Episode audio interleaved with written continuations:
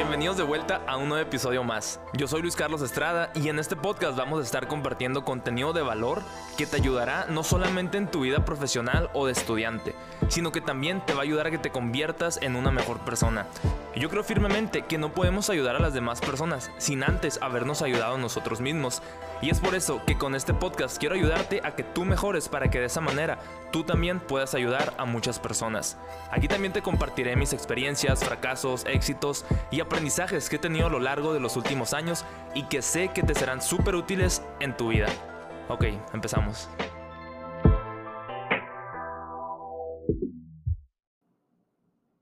Bienvenidos a un nuevo episodio más de este podcast. Mi nombre es Luis Carlos Estrada y en esta ocasión vamos a estar hablando acerca de los resultados rápidos. A mí, la verdad, es un tema que me encanta, no solamente porque a mí me encanta tener resultados rápidos, sino porque el hecho de querer tener resultados rápidos en gran manera me obliga a, esforzarme el triple. Es decir, te voy a poner un ejemplo si yo sé que si escribo mil palabras por día, durante 30 días voy a escribir 30 mil palabras. Es decir, me va a tomar 30 días, ¿no? ¿Y qué tal si escribo 2000 palabras por día? Pues la cantidad de tiempo se reduce. Voy a completar las mismas 30 mil palabras, pero en un lapso de 15 días. Es decir, y esto aplica para cualquier cosa. Y a lo que me refiero es que cuando nosotros decidimos esforzarnos más, la cantidad de tiempo para alcanzar esos resultados se va a reducir con base en el esfuerzo que tú habrás puesto. Y por eso te doy el ejemplo este de las, de las mil palabras por día. Otra cosa, hay muchas personas que les encanta el entretenimiento.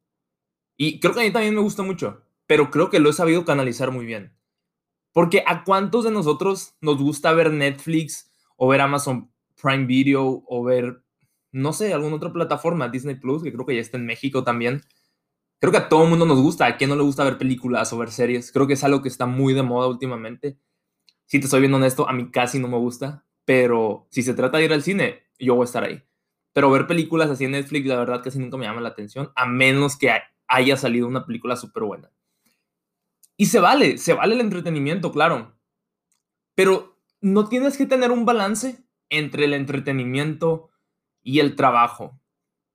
Porque tener un balance es como decir, ah, ok, 50% entretenimiento y 50% trabajo.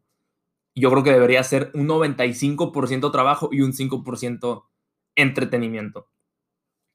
Y creo que el problema es cuando la gente común o la mayoría de las personas te dice, es que tienes que tener un balance, trabajas mucho, tienes que tener un balance también te tienes que relajar, o sea, a la fregada el relajarse, o sea, si tienes cosas que cumplir, si tienes tareas, si tienes sueños que cumplir, si tienes metas, si tienes citas, todo lo que sea que tengas, va a ser siempre más importante que ponerte a ver una película en Netflix por la tarde o por la noche, después del trabajo, cuando realmente ni siquiera lo has terminado. Y yo tengo mucho conflicto con eso, porque muchos de mis amigos y mucha gente cercana es como que, ah, ando viendo Netflix. Y yo, güey, tienes un chorro de cosas que hacer todavía. Y a veces sí, tengo una amiga que siempre me dice, sí, la neta, por ejemplo, mi amiga me dijo la otra vez de que, ah, la neta, ya eliminé Instagram y ya eliminé Twitter porque es lo que más me estaba quitando tiempo. Y yo así como que, eso es todo, le dije, o sea, súper bien, la neta, estoy bien orgulloso de ti. Porque se me hizo bien padre cómo identificó primero que nada sus distracciones e inmediatamente tomó acción, eliminarlas. Y me dijo que ese día se sintió más productiva. Y es como que, Ahí está, ahí está la técnica y está súper sencilla. Uno, identifica tus distracciones y número dos, elimínalas, así de fácil. La parte difícil es cuando no sabes qué es lo que te está distrayendo. Y yo, yo también lo vivo, o sea, personalmente, a mí algo que me distrae un chorro son las redes sociales. El hecho de querer, estar en Instagram, en Facebook o en cualquier aplicación, YouTube, que me encanta ver los videos de Shark Tank, siempre que estoy desayunando, comiendo y cenando, me aviento como un capítulo en lo que estoy comiendo. Y, y sí, o sea, pero imagínate que me la llevara viendo Shark Tank todos los días, a todas horas, cuando realmente tengo un chorro de cosas que hacer. Y sí, todos los días tengo un chorro de cosas que hacer y por eso selecciono el momento de la comida para poderme poner a ver los videos. Es como hacer tipo multitasking, aunque estoy totalmente en contra de eso, pero pues es como que no me voy a distraer de estar comiendo, pues no, o sea, no aplica en ese sentido. Malo fuera estar viendo Shark mientras estoy escribiendo o haciendo tarea o lo que sea. Entonces, sí, o sea, hay que identificar nuestras distracciones si queremos los resultados rápidos. Pero aparte de identificarlas, las tenemos que eliminar. Y esa es la parte más, más costosa. Yo, por ejemplo, ¿qué hice una vez? Ayer me acordé. Traté como de, en el celular, ponerle el tiempo límite a cada aplicación. Por ejemplo, en Instagram, limitarlo a una hora al día. O Facebook, limitarlo a una hora al día. La verdad es que no me funcionó casi. Entonces, otra estrategia que, que, he estado implementando últimamente, y a lo mejor a ti sí te sirve la estrategia pasada que te, que te acabo de decir, que a mí en lo personal no me funcionó, pero pues a mucha gente sí le puede funcionar. Yo lo que he hecho últimamente es poner mi celular, es que el celular, la neta, que es la distracción más fuerte que tengo, yo creo. O sea, el hecho de tener simplemente el Wi-Fi activado y que te estén llegando notificaciones de WhatsApp, de Facebook, de Instagram, hasta de tus correos, es como que a mí en lo personal siempre, siempre, siempre me encanta estarlo checando. Entonces, cuando me toca escribir, porque en la escuela me dejan muchos trabajos de escribir, lo que hago es poner el celular en modo avión y lo dejo cargando lejos de mí. O sea, en este momento estoy grabando el podcast en el mismo lugar donde hago la tarea. Y atrás, o sea, en mi escritorio. Y atrás está mi cama. O sea, realmente estiro el brazo y ya tengo el celular, pues no. O sea, ahorita estoy grabando video también, entonces pues tengo el celular enfrente de mí. Pero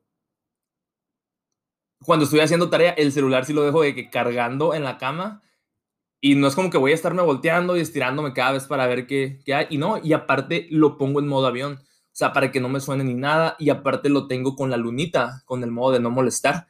Y ya de esa forma, ya no te entra nada. Y súmale que está en modo avión. O sea, ni llamadas, ni mensajes, no notificaciones, absolutamente nada. Entonces, esa puede ser una buena estrategia para incrementar la rapidez de nuestros resultados. Todos queremos resultados rápidos, así que también hay que enfocarnos muchísimo en el proceso, que es la parte más importante.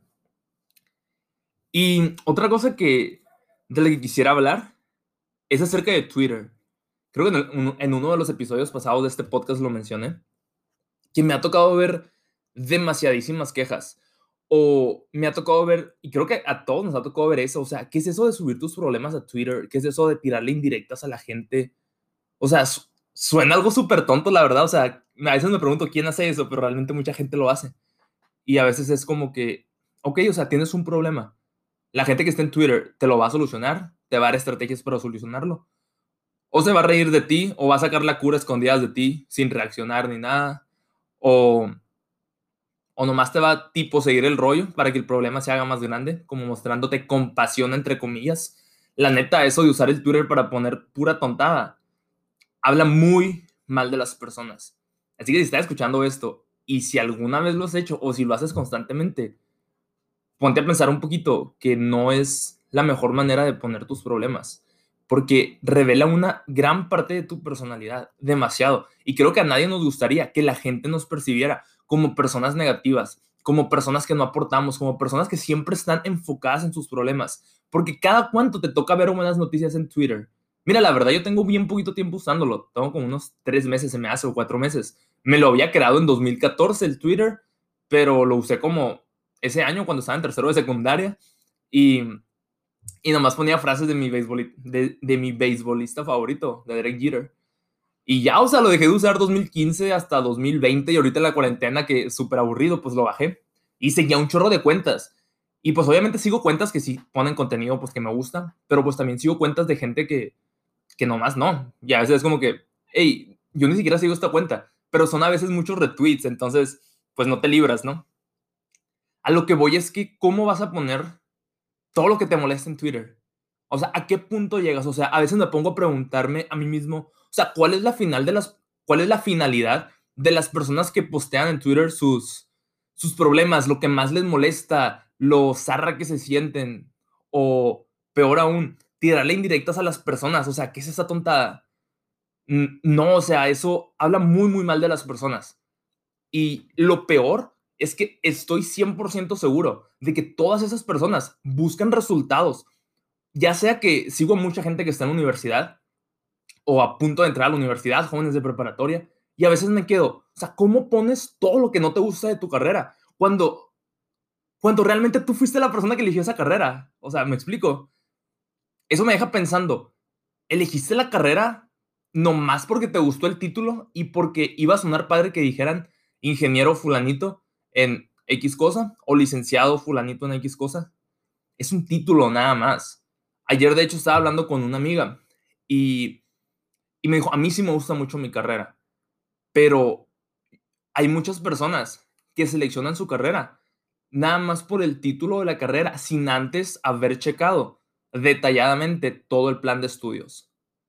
Y yo me quedé a la torre. Creo que incluso yo ni siquiera chequé mi propio plan de estudios cuando me metí a la carrera de negocios.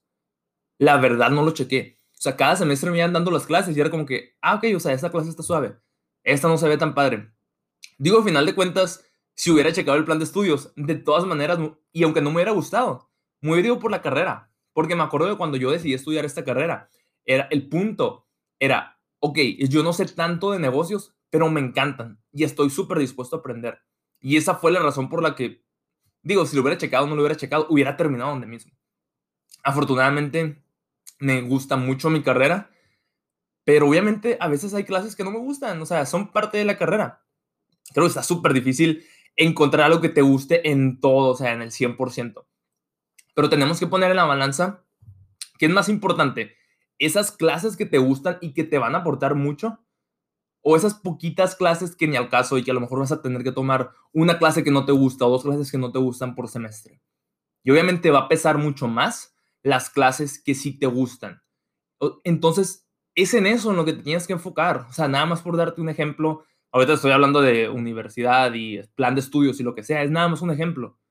El punto al que quiero llegar es que tenemos que tratar de enfocarnos más, o sea, enfocar nuestra energía, enfocar nuestros esfuerzos en las cosas que valen la pena, en las cosas que nos importan, que son muchas, comparadas con las poquitas cosas que no nos importan o que no nos gustan.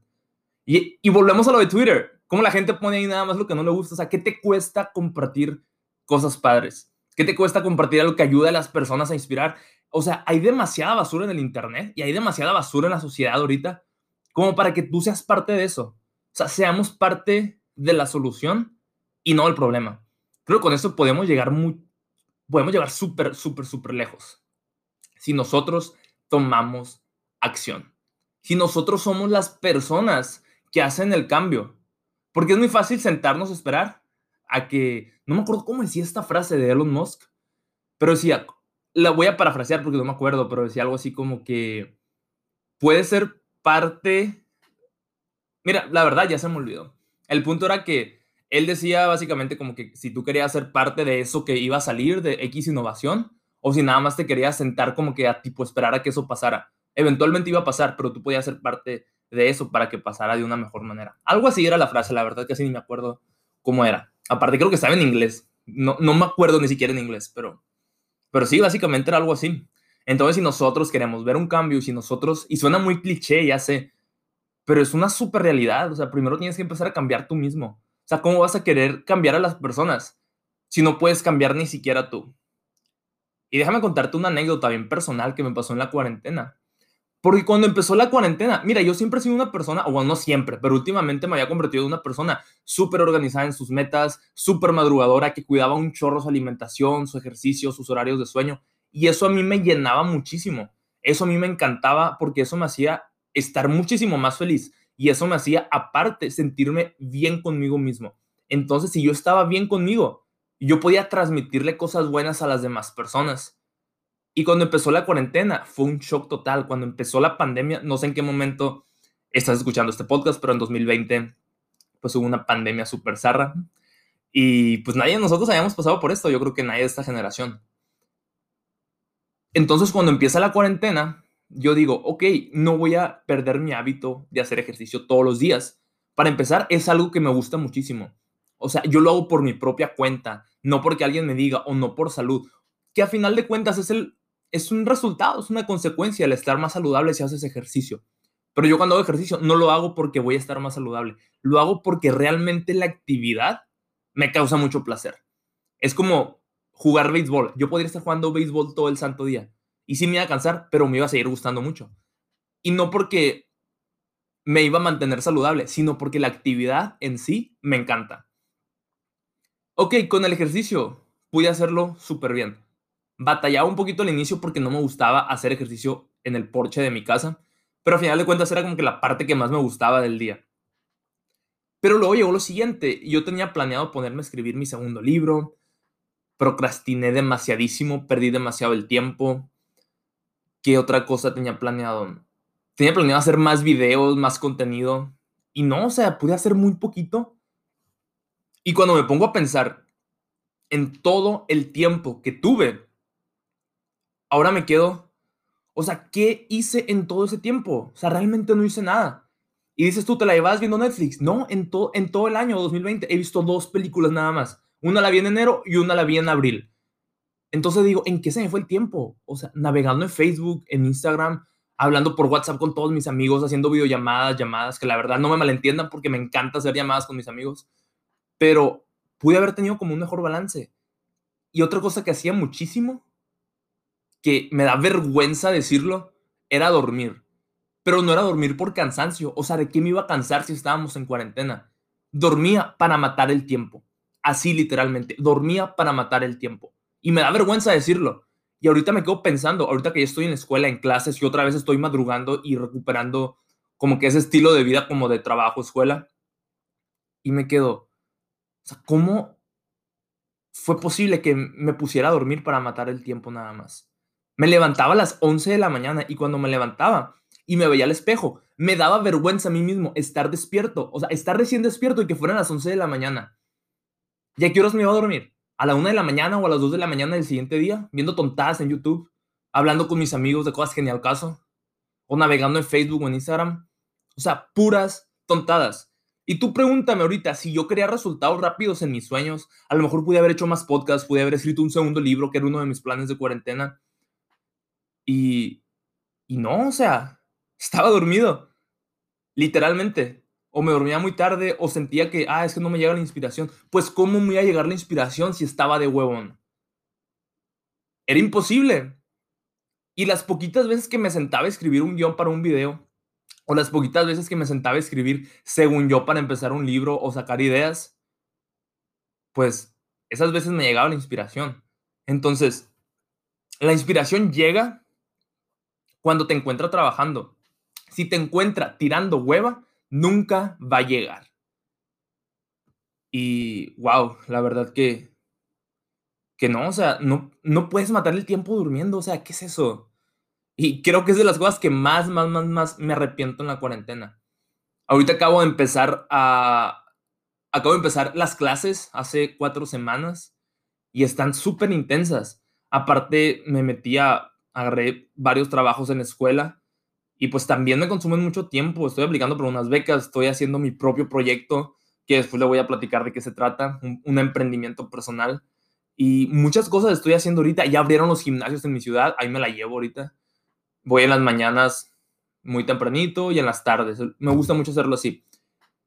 Y ahorita que, que realmente todo el santo día estoy trabajando, porque me pongo a, me pongo a trabajar en, en mis proyectos, en mis tareas, en las clases, y aparte, en los trabajos como formales que estoy teniendo ahorita, me quedo, ¿cómo es que ahorita le estoy sacando tantas horas al día? O sea, ahorita este podcast lo estoy grabando y son las 10.45 de la noche. Y estoy despierto desde las 5 y media de la mañana que me fui al gimnasio. Regresé a la casa y estuve trabajando y en clases desde las 9 de la mañana hasta las 8 de la noche. Bueno, 7.40. Y luego me fui al gimnasio otras dos horas, cené y ya estoy grabando esto. Y sigo con energía. O sea, llevo trabajando 12, como 17 horas y sigo con energía. Y en la cuarentena, y súmale que había dormido como 6 horas ayer y sigo con energía ahorita. Pero porque he estado trabajando, o sea, la inspiración me llegó. Y volvemos a lo mismo. La inspiración llega cuando te encuentras trabajando. Si hubiera estado de huevón, no hubiera hecho nada en todo el santo día. Y a lo mejor te estoy hablando no más de un día. Pero imagínate dos o tres meses tirando hueva todos los días. Y no era de que hueva en el sentido de, de que me la pasaba durmiendo todo el día, sino que me levantaba tarde y me dormía tarde. Y eso hacía que perdiera mucho más tiempo. Bueno, llegamos al final de este podcast. Espero que les haya gustado muchísimo. Y nos vemos en el siguiente episodio. Y acuérdate, la inspiración llega cuando te encuentra trabajando, no cuando te encuentra dormido tirando hueva. Hasta la próxima. Un abrazo.